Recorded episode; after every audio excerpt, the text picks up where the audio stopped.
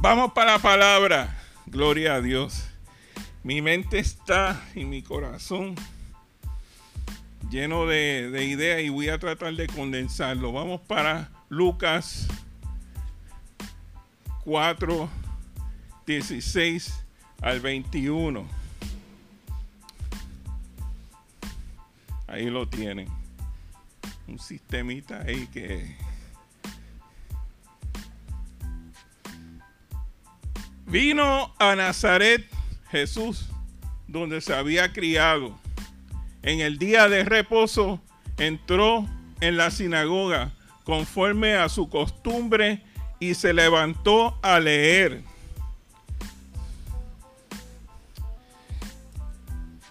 Y se le dio el libro del profeta Isaías. Y habiendo abierto el libro, halló el lugar donde estaba escrito. Y dice, el Espíritu del Señor está sobre mí, porque me ha ungido para dar buenas nuevas a los pobres. Me ha enviado a sanar a los quebrantados de corazón, a pregonar libertad a los cautivos, vista a los ciegos, a poner en libertad a los oprimidos y a predicar el año agradable del Señor. Señor, dame libertad para y entendimiento para predicar tu palabra. Tú sabes mis limitaciones de lenguaje, tú sabes mis limitaciones de mente. Y yo te pido la asistencia. Y lo que yo no pueda, Dios, dar, que tú lo completes y lo ponga en el corazón de mis hermanos. En el nombre de Jesús te lo pedimos. Amén. Si tú no entiendes nada de lo que yo voy a decir hoy, vamos a hablar de un tema que es sencillo, pero también bien profundo. Quédate con esto, por favor. Lo más importante en tu vida es tu salvación. A lo mejor estés en contra de algunas cosas que yo diga, pero quédate con esto. Lo más importante en tu vida es tu salvación. Educarte es importante, casarte es importante, trabajar es importante, casarte, tener carros, ser ministro es importante, pero tu salvación es lo más importante. Dicen amén. Es como cuando una persona cae en la sala de emergencia, todo es baratado, todo achichonado, todo. ¿Y qué lo, ellos van a hacer contigo? Comenzar por lo más importante, salvarte la vida. Esa es la prioridad. La salvación es la prioridad de tu vida. Y tú tienes que comprender eso para que puedas enfocarte en el camino de Cristo. Tienes que tener claro, bien, bien claro este asunto. Y que comprende de dos cosas. Dos cosas son las que hacen que tú tengas claro y que comprendas que lo más importante en nuestra vida es la salvación. Primero, ¿quién es Jesús? ¿Cuál es la razón de ser de Jesús? ¿Por qué Jesús vino a este mundo? ¿Le van entendiendo? Segundo, ¿cuál es el mensaje de Jesús? ¿Qué es el Evangelio? ¿Cuál es el mensaje del Evangelio? Muchos cristianos no van a poder llegar al cielo por esas dos cosas. No tienen idea o tienen una idea equivocada de quién es Jesús. Jesús es tu salvación.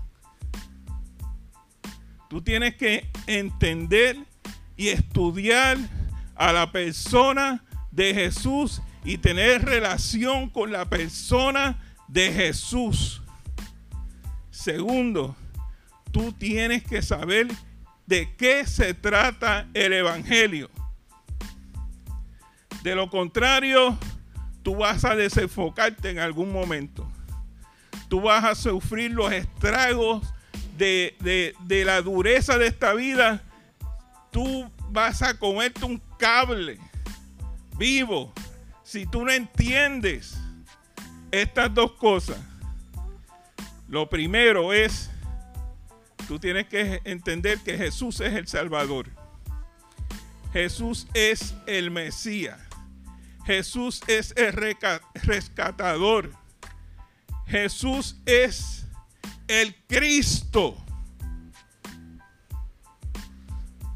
Y de eso se puede dar otra predicación de quién es el Cristo. Es un título. El Mesías, el que te va a rescatar.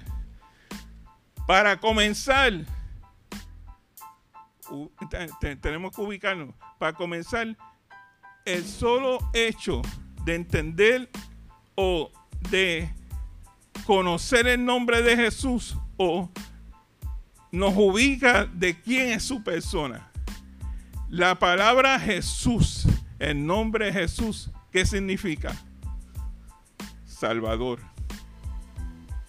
Ahí de arranque, Salvador. Él viene a traernos salvación. Lo segundo, el mensaje o la palabra evangelio significa buenas nuevas, buenas noticias. ¿Noticias de qué? De salvación. Desde Génesis hasta Apocalipsis, el tema es la salvación. Hay muchas tradiciones evangélicas, hay muchas corrientes evangélicas, hay muchos sistemas teológicos que están basados en una premisa, en premisas. Eh, ustedes saben que existe teología sistemática de un sistema, teología bíblica. No sé si han visto esos libros teología bíblica y sistemática, porque una es un sistema. Yo tengo un sistema, hay tradiciones evangélicas que dicen, bueno, el sistema es la santidad. Entonces perciben la Biblia desde Génesis hasta Apocalipsis que esto es santidad, esto es vivir en santidad, esto es vivir en regla, esto es vivir bajo un control. Dios lo que quiere y está buscando es que tú seas santo, santo, santo, porque Él es santo y sin santidad nadie verá al Señor. Otro sistema nos, monta y nos, nos dice que no es el amor de Dios. Dios es amor. Todo es amor. Desde Génesis hasta Apocalipsis de lo que está hablando es del amor hay otro sistema que te dice, no, Dios no hizo para adorarnos. Todo es adoración. Desde Génesis hasta Apocalipsis, el tema es la adoración. Pero la Biblia dice, el sistema bíblico está diciendo desde arranque que es salvación salvación. Te sugiere, las buenas nuevas te sugieren que Dios lo que está buscando es el beneficio. ¿Me van entendiendo? Tu beneficio. Y eso está implicado en, en los evangelios de donde se saca el concepto principalmente es de los evangelios. De Mateo, de Marco, de Lucas, de Juan. Todo sugiere el beneficio de Dios. Todo está sugiriendo más allá de la tradición evangélica que, o de la sistemática evangélica, que Dios quiere que tú mores con Él en la eternidad. El enfoque del Evangelio es el cielo, la eternidad, la comunión con Dios. No es el infierno.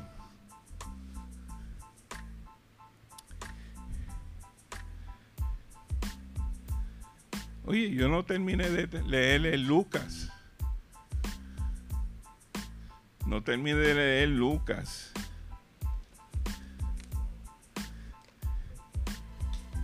Pero después lo vamos a hacer de nuevo.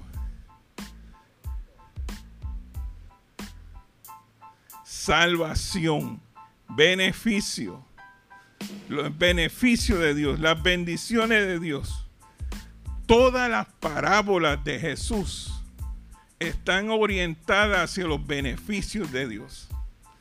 Por eso se le llama buenas noticias, buenas nuevas una noticia que va del arranque es bueno.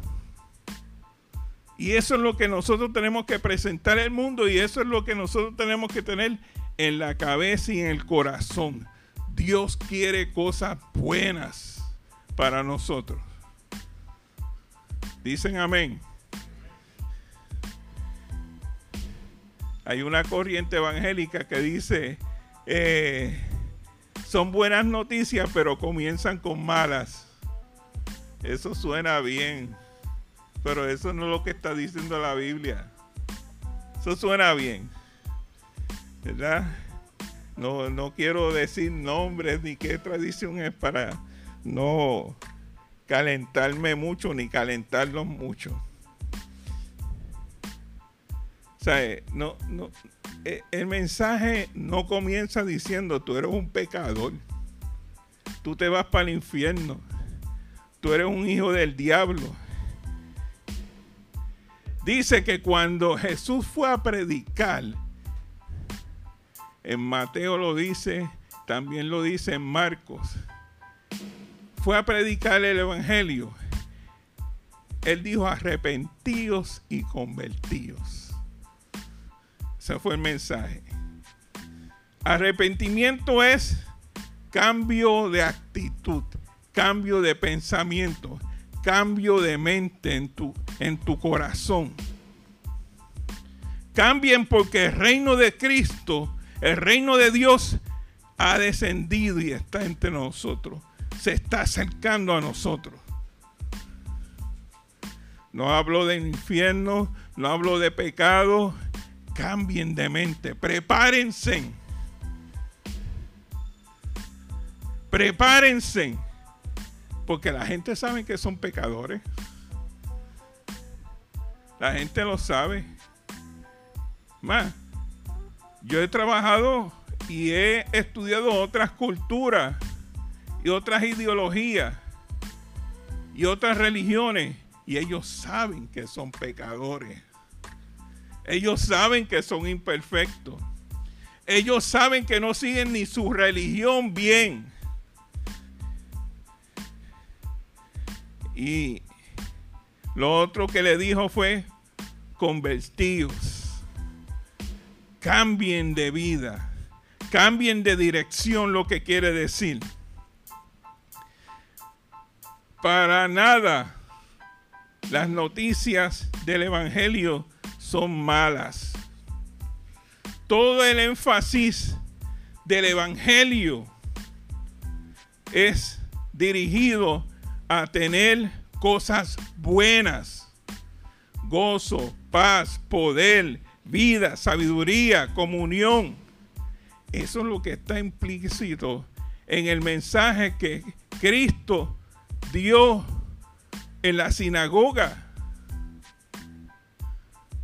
al final de ese discurso de Jesús, esa lectura de Jesús, y dice, y pregonar, a mí me encanta esto, y pregonar el año agradable del Señor. Y si ustedes hubieran visto lo que hizo Jesucristo ahí, mucha gente lo hubiera condenado. Hay una parte de ese versículo de Isaías que habla del juicio de Dios. Él lo omitió. Él lo omitió. Y no creo que fue un ups. Lo omitió porque él viene a predicar el Evangelio. Y el Evangelio son buenas noticias. Buenas noticias. Pablo lo describe de esta forma.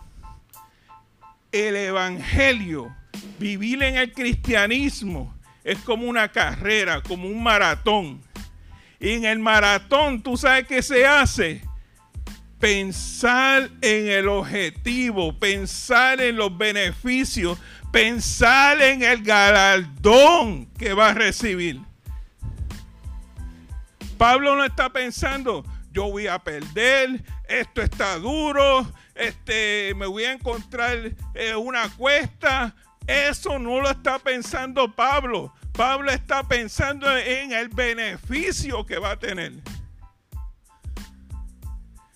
Por tanto, cuando nosotros emprendemos la carrera, siempre vamos pensando en el beneficio del Evangelio.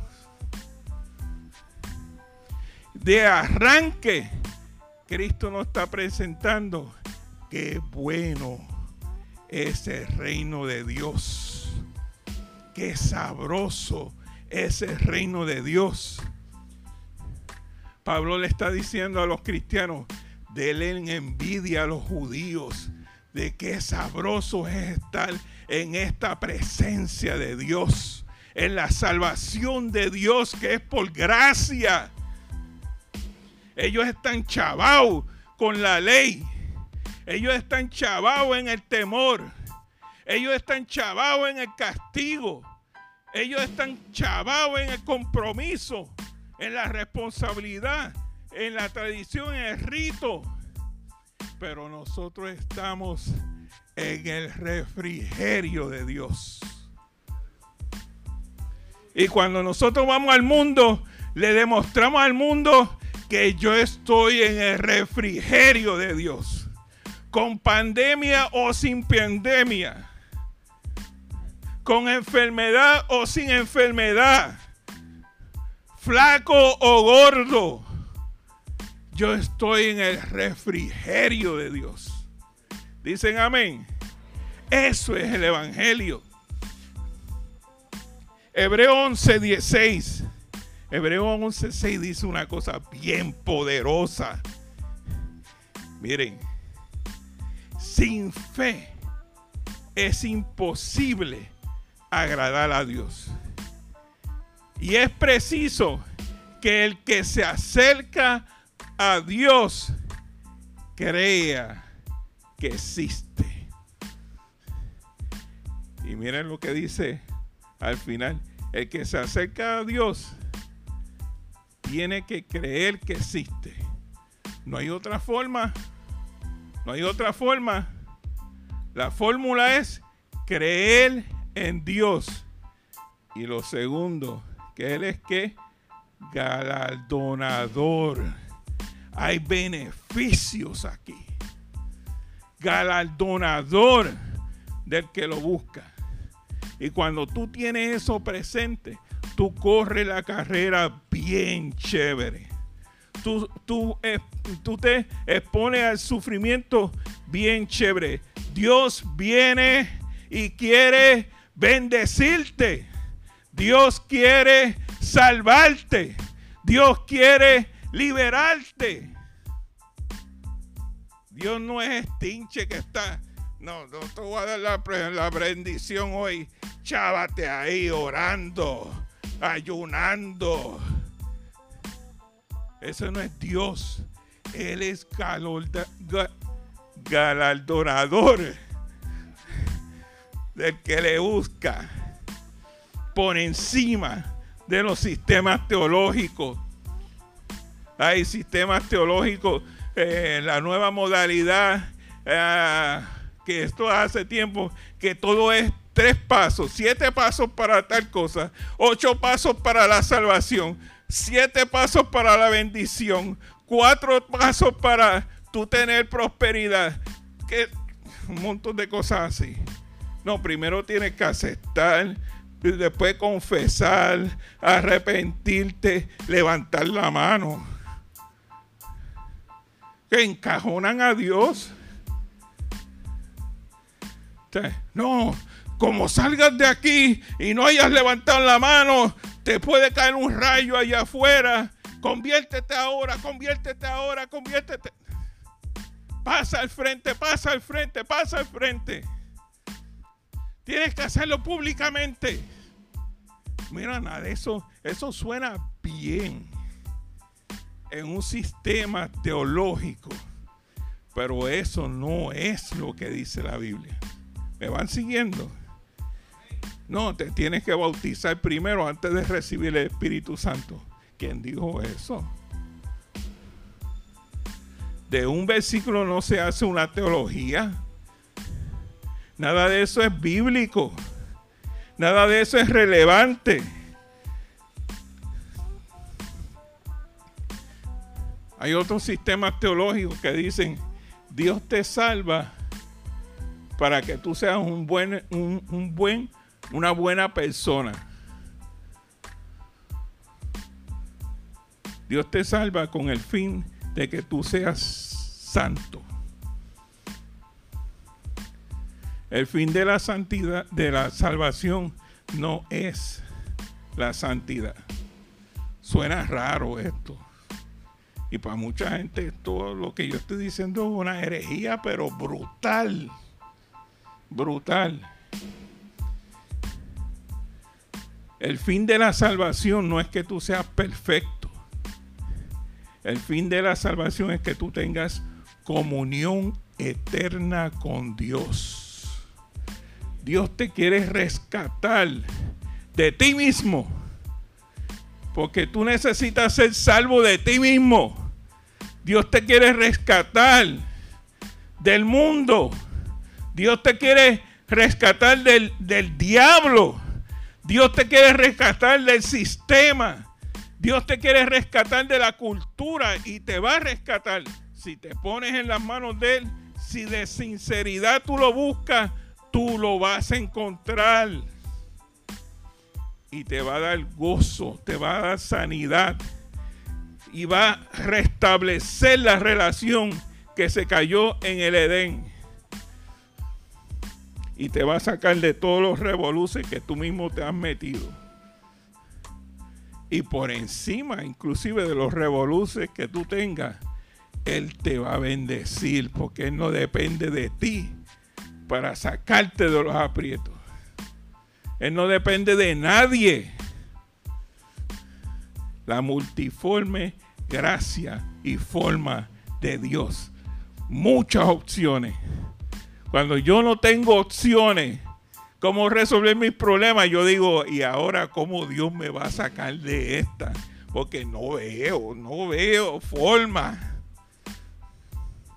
Esto no pare más. Dios mío. Y mira que yo las he pasado, mano. Fuerte, fuerte, pero fuerte y Dios se la saca así de la manga de dos. ¡Tan! Dios no le necesita de nosotros. Dios salva con nosotros o sin nosotros. Dios salva gente, familias completas. Tú te preocupas ahora. No, porque Dios, yo soy el único cristiano en esta familia.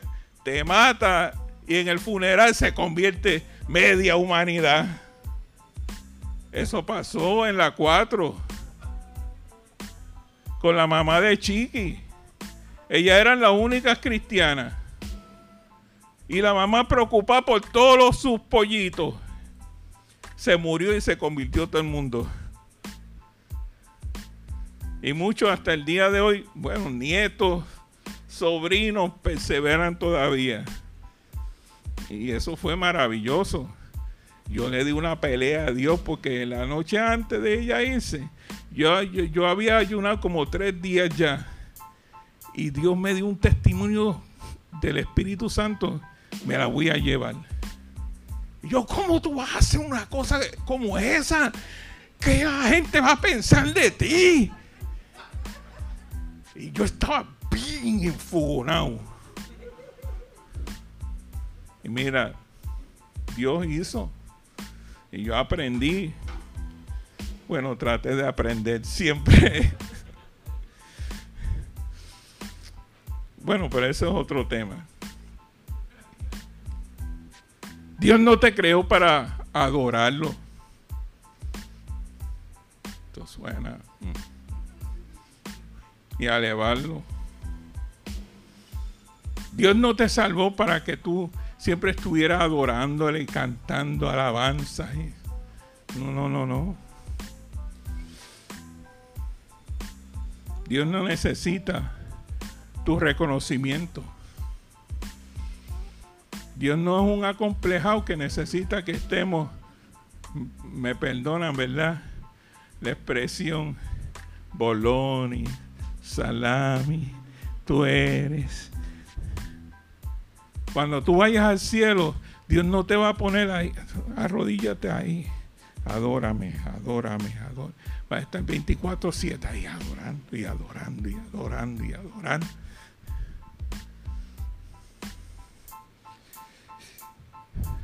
Nosotros necesitamos adorar para reconocer la grandeza de Dios.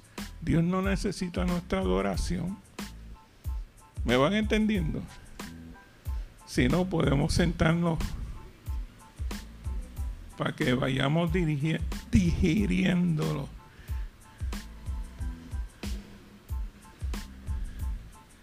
Cuando Dios creó a Adán y Eva, por ningún lado en Génesis dice, Dios los creó y les dijo, adórenme ahora. O alguien ha encontrado eso.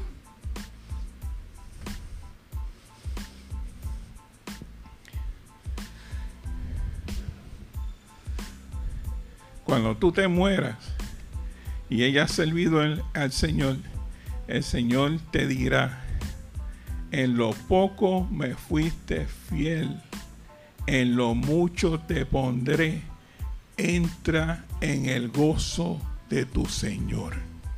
¿Cuánto han leído ese versículo? Entra y goza de los beneficios de Dios.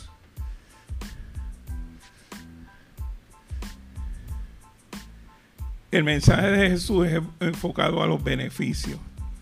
Y los quiero cansar con esto. Es caminar en el camino orientado hacia los beneficios, el garandón, la bendición de Dios. ¿Y qué función tiene el temor? Porque tiene una función el temor Vamos a ubicarlo. No se supone que tú vivas en temor. Tengas temor, pero vivir en temor no. En miedo no. Preocupación de que Dios no te bendiga, no.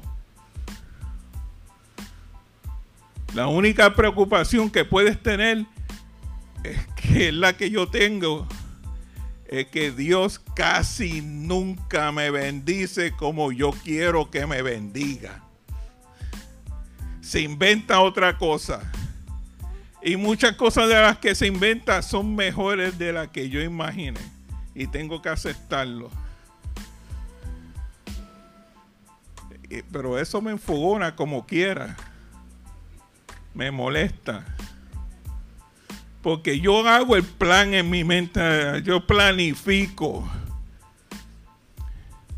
Y Dios le da con permitir que se me explote una goma, me dé un dolor aquí, me dé taquicardia. Este, yo, pero si yo voy a predicar, ¿cómo tú me vas a enviar a predicar de esta forma?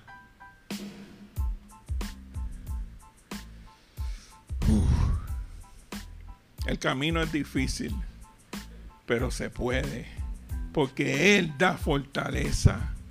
Él consuela a uno. Él pone el ayudador. Proverbios 16.6 dice,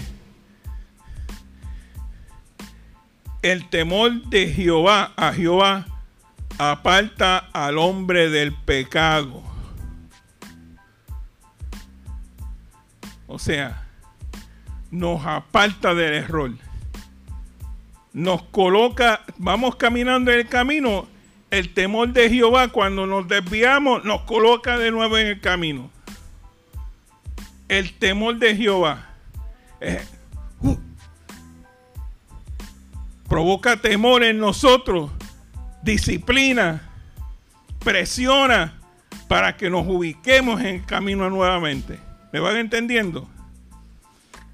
Pero el amor a Dios nos mantiene enfocados en el camino. Una cosa es el temor. Me desvié, voy para el camino de nuevo.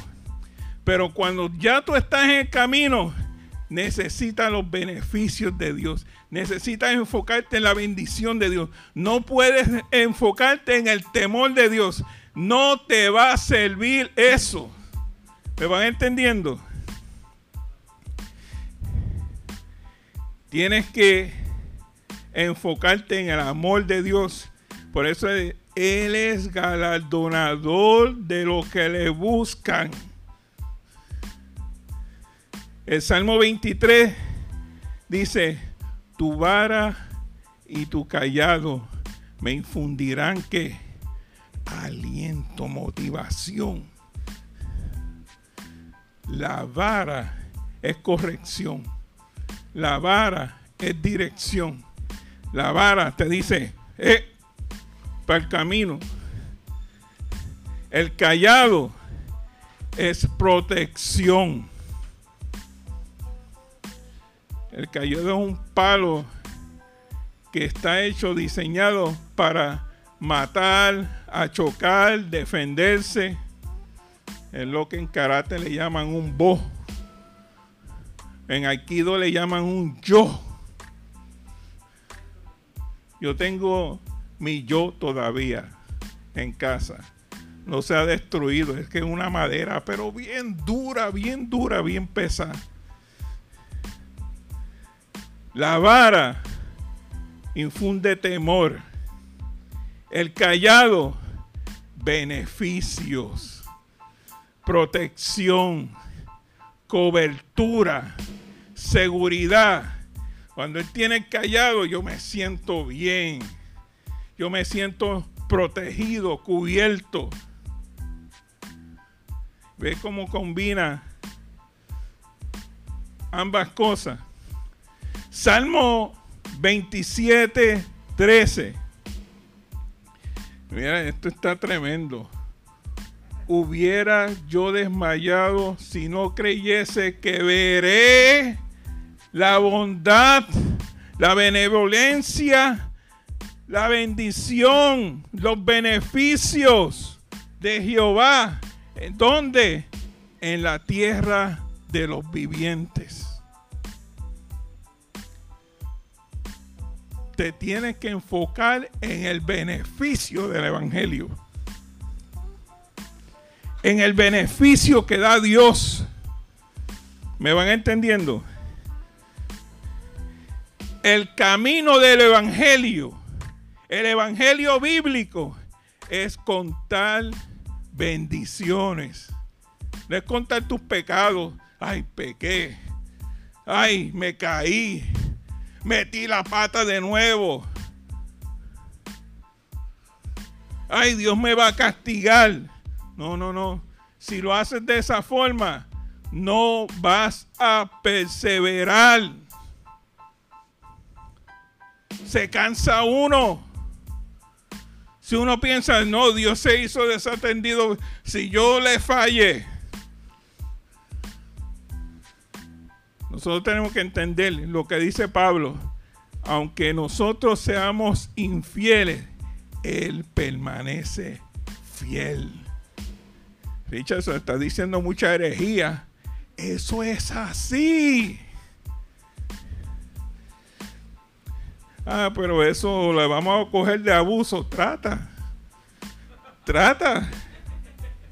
Trata de, de aprovecharte de Dios. Trata a ver si tú puedes. Trata. Nadie se puede aprovechar de Dios. Nadie engaña de Dios. Para empezar, el universo está construido de tal forma, y de esto se han dado cuenta hasta los budistas y otras religiones, todo lo que el hombre sembrare, eso va a cosechar. Tú eres el resultado de tus decisiones. Los budistas, los, los del hinduismo le llaman karma. La gente se ha dado cuenta y dice, no, porque las cosas malas tú las pagas aquí. Te lo dicen, te lo dicen. Y no han leído nunca la Biblia y a lo mejor son ateos. Ellos saben que hay algo en el universo. Y los bien metafísicas te dicen, cuando tú bendices el universo, esa bendición viene hacia ti también. Cuando maldices, y haces cosas malas, eso te rebota para atrás. Para empezar. Y eso es sin Dios meter la mano. Cuando Dios mete la mano, te voy a decir un, versículo. Horrenda cosa es caer en manos del Dios vivo lo que te está diciendo es, si existe un Dios de verdad, que es verdadero, cuando Él se levante a meterte mano, tú vas a dar pena.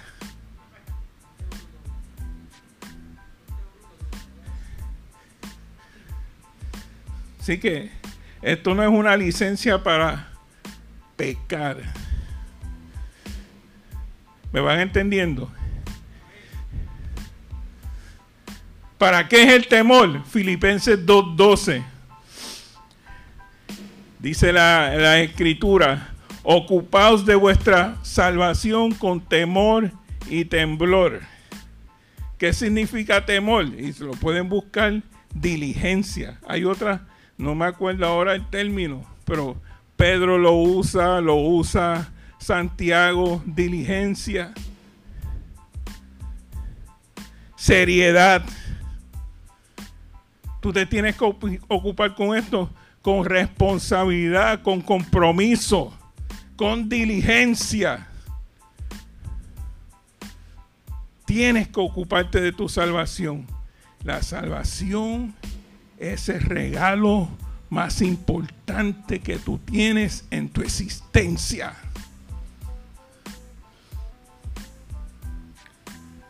sé salvo. Métete bajo la sangre de Cristo. Deja que Él te purifique. Deja que Él te moldee. Deja que Él te enseñe el camino. Deja que el Espíritu Santo trabaje en tu vida. Te está protegiendo de ti mismo, de tus ideas, de tus conceptos compromiso, responsabilidad, seriedad, diligencia. Ese es temor y temblor. Para eso es el temor.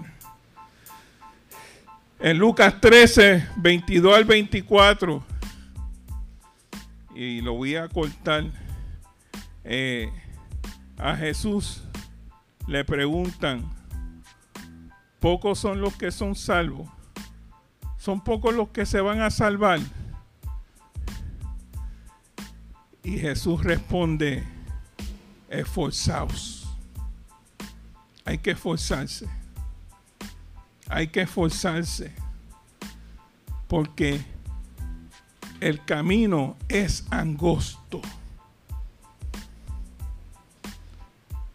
Es angosto, es estrecho, es incómodo. Y muchos procurarán entrar ¿Y qué? No van a poder.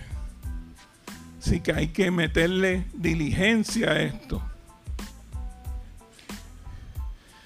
Y Dios quiere que tú entiendas dónde tú estás parado.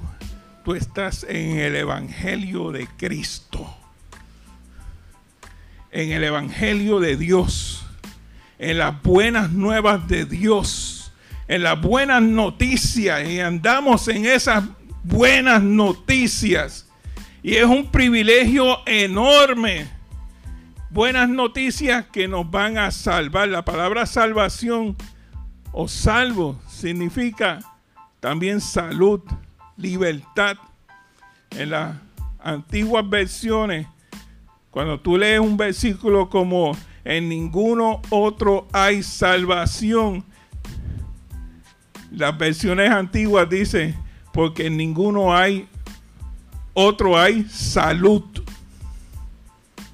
bienestar, libertad eso es el Evangelio. El Evangelio no es el infierno. El Evangelio no es temor. El Evangelio no es castigo. Para nada. El Evangelio en esencia es el beneficio de Dios para tu vida. Y como tal, tú tienes que verlo así. De lo contrario, tú no vas a poder perseverar bien. Yo lo que quiero es que tú perseveres y te salves y juntos nos encontremos en el reino de Dios y nos gocemos allá y estemos eternamente gozándonos del gozo de Dios, de la paz de Dios, de la libertad que Él da. Gloria a Dios por eso. Pablo también lo resume en, Romanos 1.16. Lo dice de una forma bien tremenda, bien tremenda. Porque no me avergüenzo del Evangelio, porque es poder de salvación. Poder de Dios para salvación a todo el que cree al judío primeramente y también al griego. El Evangelio es poder de salvación, poder de salud, poder de liberación. Gloria a Dios por eso. El Evangelio es transformación, transformación de mente, de corazón. Por eso que dice Lucas 4, Ahora lo entendemos mejor después de yo creo y espero que lo hayan entendido mejor. El Espíritu de Jehová, el Señor, está sobre mí. Porque me ha enviado a pregonar buenas noticias. Buenas nuevas. El Evangelio es fe. El Evangelio es esperanza. El Evangelio es tener una visión de la vida, de la existencia optimista. El Evangelio es sanidad a los quebrantados de corazón.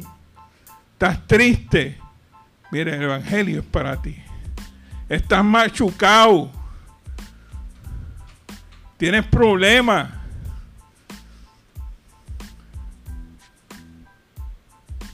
Estás todavía peleando con, con ciertas ideas. Todavía yo peleo con ideas que, que tratan de controlar mi vida.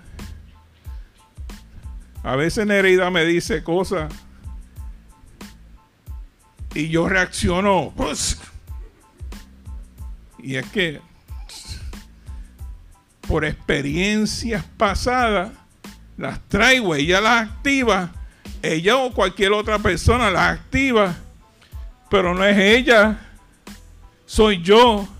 Yo tengo que sanar ese pensamiento en mí. El Evangelio es para mí, para mí, para ti, para los quebrantados de corazón.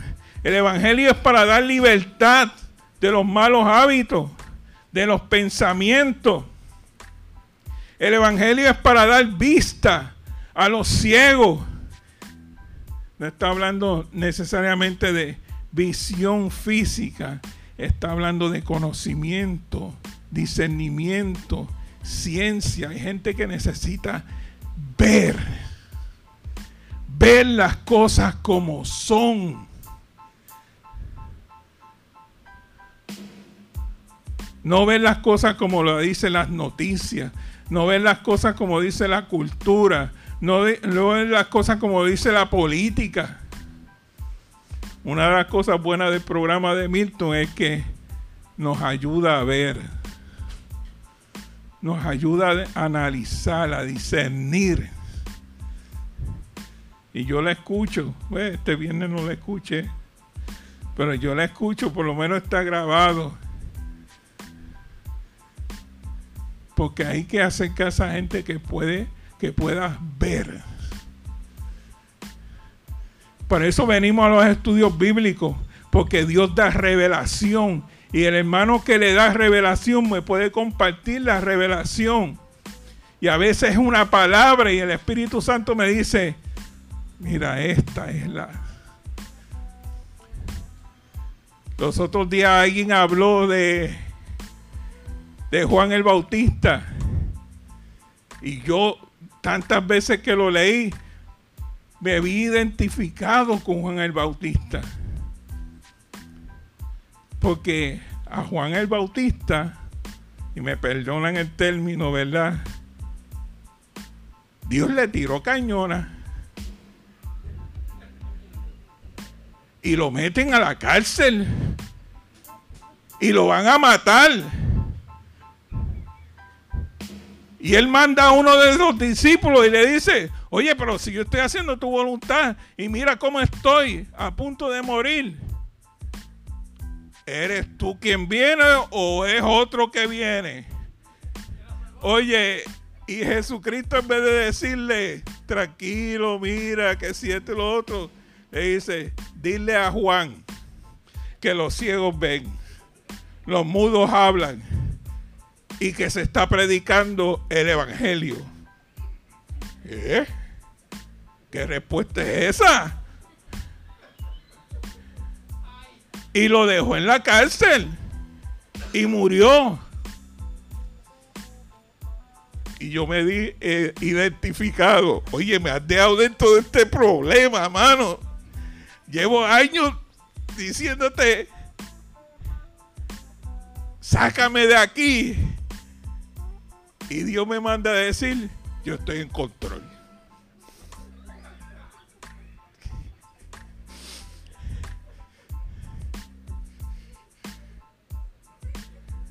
y me tengo que quedar dado. Porque ¿quién puede pelear contra Dios? Pablo lo dice. ¿Quién puede pelear contra Dios? Y yo sé que yo veré la benevolencia de Dios en la tierra de los vivientes. Y eso me mantiene en el camino.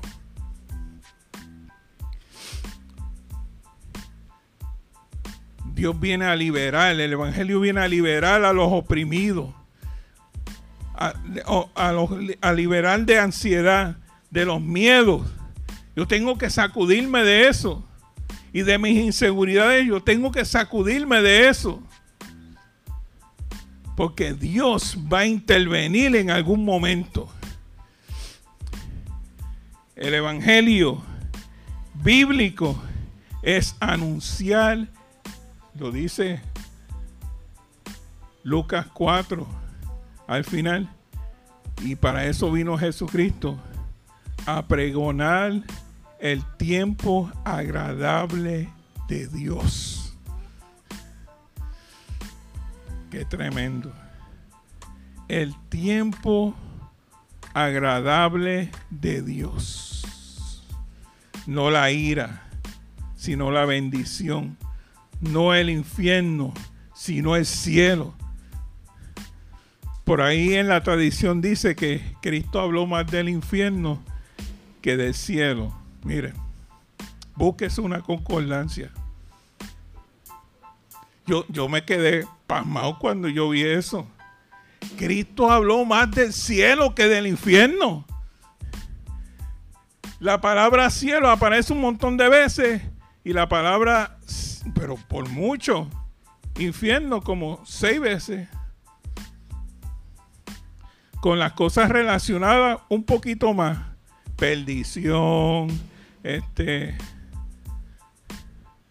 Pero constantemente Cristo está orientando a la gente, miren la vida eterna, miren la salvación, métense en la salvación, caminen en la salvación. Dicen amén. Dios quiere aceptarte. Dios está deseoso que tú te acerques a Él. Dios está deseoso que tú vayas a orar y aunque no, no lo entiendas, tú tengas comunión con Él. Enfócate en un Dios que es galardonador, que da cosas buenas. Enfócate en ese Dios. Ese es el Dios bíblico. Recibe el poder de Dios. Acepta el poder de Dios. Acepta la consolación de Dios que viene por el Espíritu Santo. Llénate del Espíritu Santo. El culto estuvo glorioso. Uno se llena del Espíritu Santo. Y aunque yo no lo sienta, yo me voy lleno del Espíritu Santo. Porque el Espíritu Santo para llenarme no necesita pararme los pelos. Eso es bueno. Que se me agite el corazón, que yo siento una paz y caiga un éxtasis. Ah, aleluya. Tremendo. Esas cosas son buenas pero yo vivo por fe, como viendo al invisible. Habla de la bendición. Comparte el evangelio de bendición, de gozo, de paz, de vida eterna, vida abundante. Carga tu cruz, pero con gozo. A veces es difícil. Jesús murió en la cruz con el gozo puesto delante de él. ¿Cuánto han leído eso en hebreo? Eh, enfocado en el gozo. Yo voy a salir de esto y voy a tener gozo. Algo bueno Dios va a sacar de esto. Algo bueno Dios va a sacar de mí. Algo bueno Dios va a sacar de las circunstancias carga tu cruz, sufre penalidades con propósito. Como buen soldado de Cristo, la gente que es soldado va a una misión y sufre, lo está sufriendo por un propósito. Hay que hacerlo. Los otros días le dieron mucha cobertura a una noticia de un niño que un perro fue a atacar o atacó a su hermana y él se metió en el medio y le destrozó casi la cara, la mordida del perro. Él tenía un propósito para ese sufrimiento. Cuando uno sufre con un propósito, que hay algo detrás de esto que a lo mejor yo no entiendo, esa es la peor parte, ¿verdad? Porque por lo menos a mí me gusta entenderlo todo. Eh, y ese es el mal mío. Yo, yo me veo callado, pero yo quiero entenderlo todo. Yo, yo observo más de lo que yo hablo. Porque yo quiero comprender. Yo quiero comprender cuándo, por qué, dónde, cómo y siempre mi mente está... Y, mi, y, mi, y, estoy, ¿qué pasará en el ministerio? ¿Qué va a crecer? Que si este lo otro. Mi mente está así siempre. ¿Qué pensarán la gente de mí? Me estará viendo aquí, mira, internet. Ese gordo negro ahí parado. Que no sabe hablar. Está diciendo cosas. A mí un hermano que fue Gigi Ávila, una vez que fuimos allá, dijo, yo tengo un montón de limitaciones, pero me agarro del versículo. Si alguno hable, hable conforme a, a, la palabra de Dios. Si alguno ministra, ministre conforme al poder que Dios da. Y cuando él me dijo eso, yo lo capté. Digo, aunque gagué, voy a ministrar. Aunque diga disparate, voy a ministrar. Aunque mi mente tenga un struggle tremendo, que no sepa dónde meter las palabras ni acomodarlas, voy a ministrar si Él me manda a ministrar. Y que Él se encargue de los resultados. Y eso es lo que he hecho prácticamente toda mi vida. Vive, comparte el Evangelio bíblico. Porque Dios no ha dado espíritu de cobardía, sino amor, poder